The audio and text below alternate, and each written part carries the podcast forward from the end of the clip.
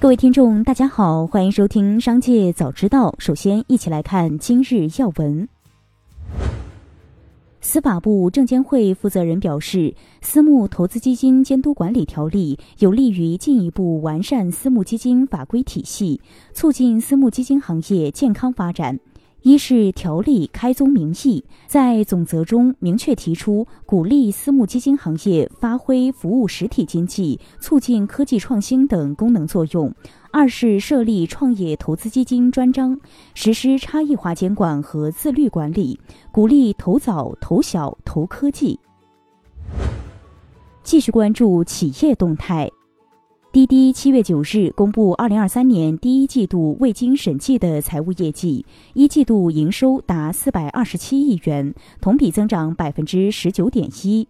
一季度归属于普通股股东的净亏损收窄至十二亿元，上年同期亏损一百六十三亿元。其中，一季度中国出行业务收入为三百九十亿元，同比增长百分之十八点七；国际业务收入为十七亿元，同比增长百分。之四十点七。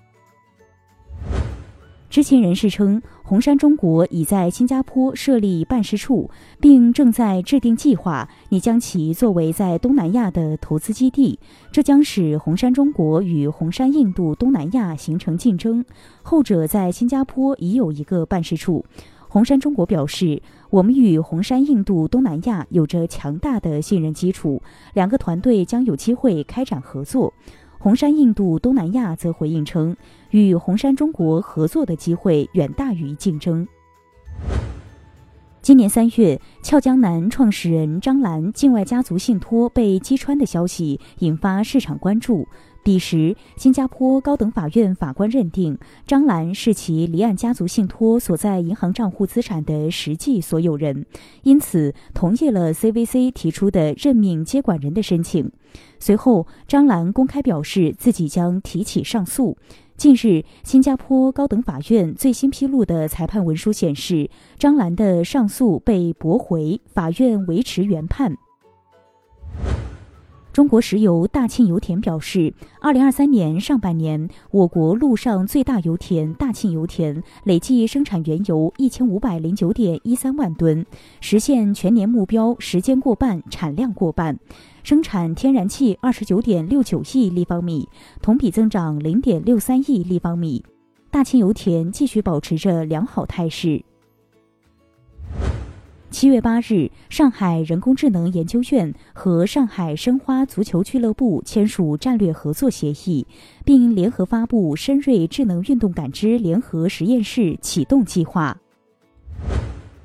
特斯拉官微公布最新引荐购车奖励规则：引荐好友购买特斯拉 Model 3 Y 或 Model S X，购车人可分别获得三千五百元或七千元引荐奖励，用于抵扣车辆尾款。同时还可获得九十天增强版自动辅助驾驶功能免费试用权，引荐人可获得积分奖励，用于兑换超充额度等。此外，每成功推荐五人或二十人，还可参与季度或年度特别激励抽奖。接下来将目光转移到产业纵深领域。据农业农村部监测，六月份全国鸡蛋零售月均价为每公斤十一点零五元，环比下降百分之二点九，同比下降百分之一。从周价格走势看，全月处在连续下降之中。从全国十个鸡蛋主产省来看，批发价为每公斤九点八三元，环比下降百分之四点三，同比下降百分之二点四。专家表示，六月全国产蛋鸡存栏上升，从八月中上旬开始，和月饼相关的鸡蛋加工需求会明显增加。综合判断，后期蛋价或震荡上行。进入暑期，北京旅游市场持续火热。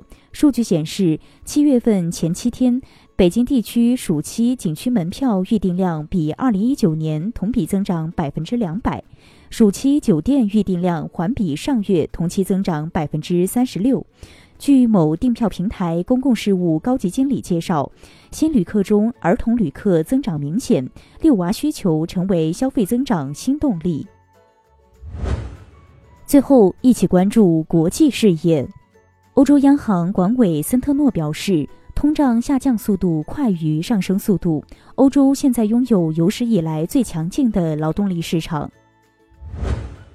近日，印度多家快餐连锁门店宣布暂时停止在汉堡等商品中加入新鲜西红柿。在印度北部和东部经营着约一百五十家麦当劳门店的特许经营商康诺特广场餐厅公司表示，旗下百分之十至百分之十五的麦当劳门店暂时停止供应西红柿。部分消费者和分析人士指出，其原因可能与印度近期西红柿价格飙升有关。